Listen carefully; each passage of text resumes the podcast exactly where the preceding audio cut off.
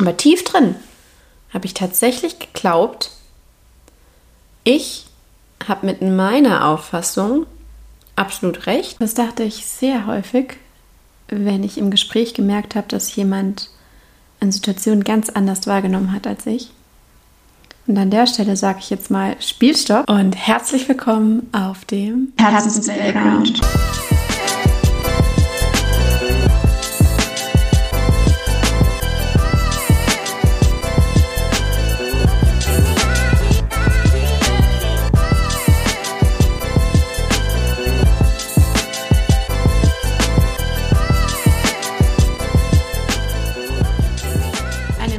Hinzuschauen, welche Story du dir erzählst und um Play zu drücken für die Story, die du dir erzählen willst. Herzlich willkommen in Folge 3 mit einem überholten Intro. Letztes Mal zum Ende habe ich ja die Frage gestellt, wieso kann es sein, dass zwei Personen anscheinend genau die gleiche Situation erleben oder an ihr teilhaben und hinterher sie doch komplett anders erlebt haben. Ihr was komplett anderes zuschreiben und sich komplett anders fühlen. Vielleicht auch in der Erzählung, wenn man sich dann austauscht.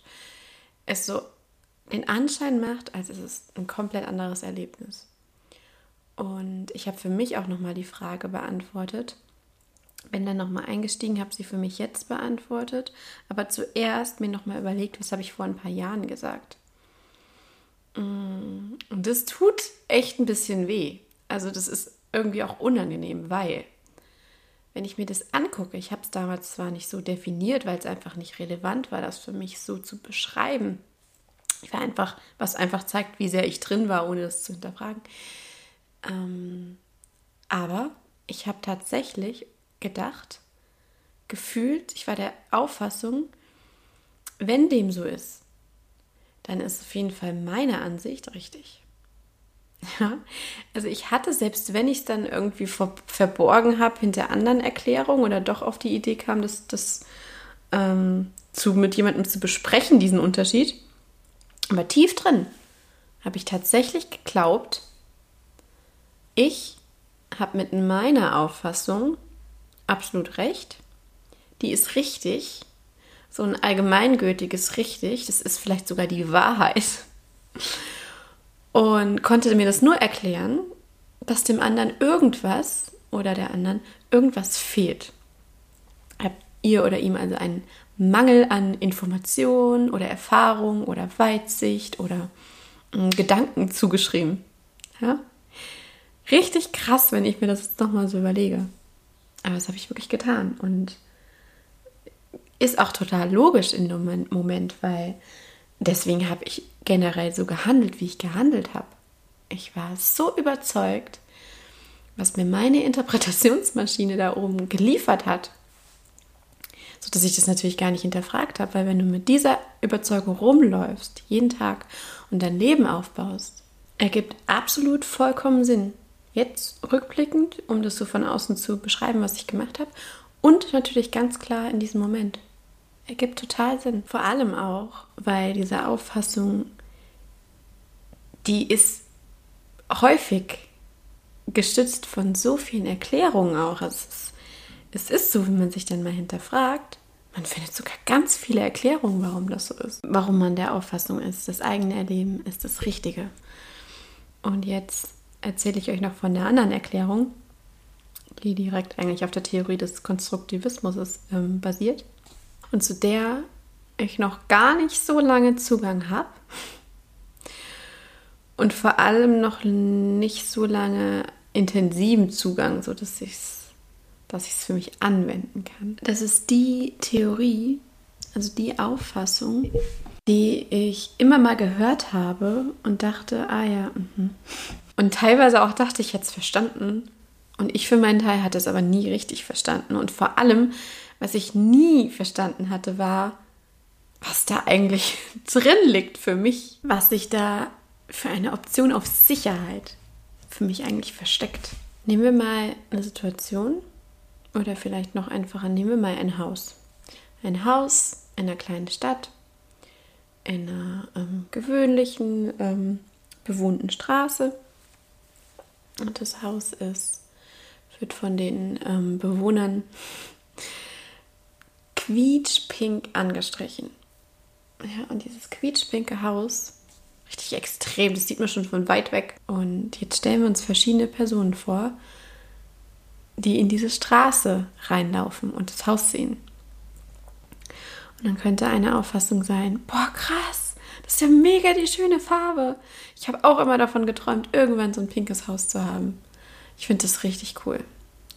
Dann gibt es eine Person, die sagt, boah, es geht ja gar nicht. Man kann doch nicht so ein quietschpinkes Haus hier in diese Straße reinstellen.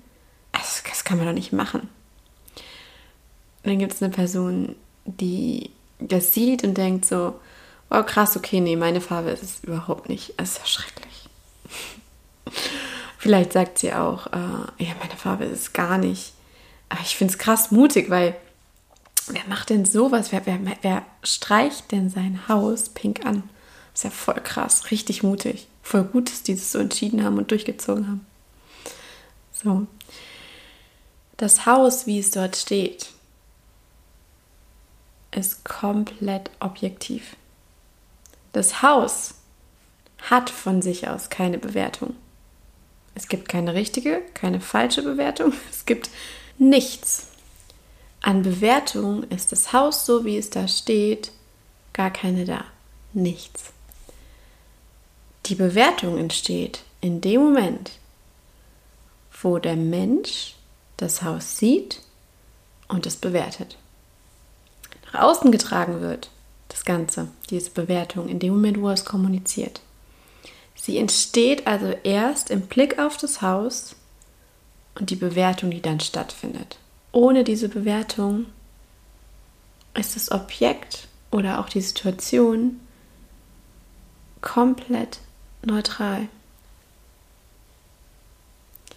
Das heißt, wenn ich mir dieses Haus jetzt vorstelle, da ist keine Bewertung. Erst im nächsten Schritt, wenn ich mir die Person vorstelle, die es sieht, bing, so, da entsteht die Bewertung. In dieser Bewertungsmaschine, die wir hier im Kopf haben, die jeder im Kopf hat. Und ich weiß, ich habe lange gebraucht, das erstmal kognitiv wirklich zu verstehen. Und vor allem dieses, was es mit einem machen kann, weil im nächsten Schritt heißt es natürlich, ähm, okay, das bedeutet, ich hier drin als Person, ich sehe dann so richtig, die Kamera schwenkt so aufs Haus, das Haus ist objektiv, das, ist keine Bewertung, schwenkt so zu dir, zoomt so ran und merkt, hier, kommt so, hier entsteht die Bewertung. So, so sehe ich das in mir und denke mir so, okay, krass jetzt, warum ist, warum guckt man jetzt auf einmal mich an so? Aber ja, genau das ist es. Du machst diese Bewertung. Wenn du jetzt dabei bist, in dem Moment, wo du eine Situation bewertest, entsteht die Bewertung. Die Situation an sich ist neutral. Ja, ist doch geil. Du bist der Macher. Du machst die Bewertung. ich muss es nochmal sagen. Und ja, das kann eine Tür öffnen zu einer heftigen Verantwortung oder zum Gefühl von Verantwortung. Weil es einfach die Perspektive auch wechseln kann, je nachdem, wie man vorher ausgerichtet war. Ich war immer sehr nach im Außen und was bewerte ich da und jetzt war auf einmal, auch wie ich es beschreibe, daran merkt man es auf einmal, wie bewerte ich. Und genau hier kann es ungemütlich, unangenehm, aber auch krass geil werden in dem, was man daraus ziehen kann. Und ich will dich ermutigen, weil letztendlich bestimmst du ja über all das selbst. Ich will ja, dass du hinschaust und dir das bewusst machst und du hast ja die kompletten Zügel in der Hand. Und das ist ja das Gute daran. Genau darum geht es ja. genau in diesem auf sich schauen und merken, ach, okay, in mir findet das Ganze statt. Okay. Und der benachbarte Gedanke, der dann gerne dazukommen darf, ist, und was ich hier denke, das ist einfach eine Version. Meine Gedanken sind optional, austauschbar. Meine Auffassung von dem, was hier gerade geschieht, ist eine Version, eine Geschichte, die ich da erzähle. Und ähm, würde euch den Tipp geben, einfach mal mit diesem, damit zu spielen, mit diesem Gedanken. Das nächste Mal, wenn ihr in der, in der kommenden Woche, das nächste Mal, wenn ihr merkt, ihr empfindet, am besten nehmt ihr eine starke Emotion oder irgendwie ein starkes Gefühl von, dass ihr was ablehnt oder richtig gut findet. Das nächste Mal, wenn ihr das spürt, stellt euch mal vor, ah, was betrifft es hier? Ist es gerade diese Person? Ist es das Setting? Ist es hier die Tasse? Was ich hier gerade bewerte und euch mal vorstellt, ah ja, das mache ich gerade. Und einfach mal guckt, was damit passiert. Wie kurz Stopp drücken und überlegen, ah, ich mache das gerade. Und mal beobachtet, was es mit euch macht. Ich würde mich freuen, davon zu hören. Kannst es mir gern schreiben. Und so oder so freue ich mich, wenn du nächstes Mal wieder dabei bist. Du mit deiner eigenen Interpretationsmaschine. Bis zum nächsten Mal. Eure Jana.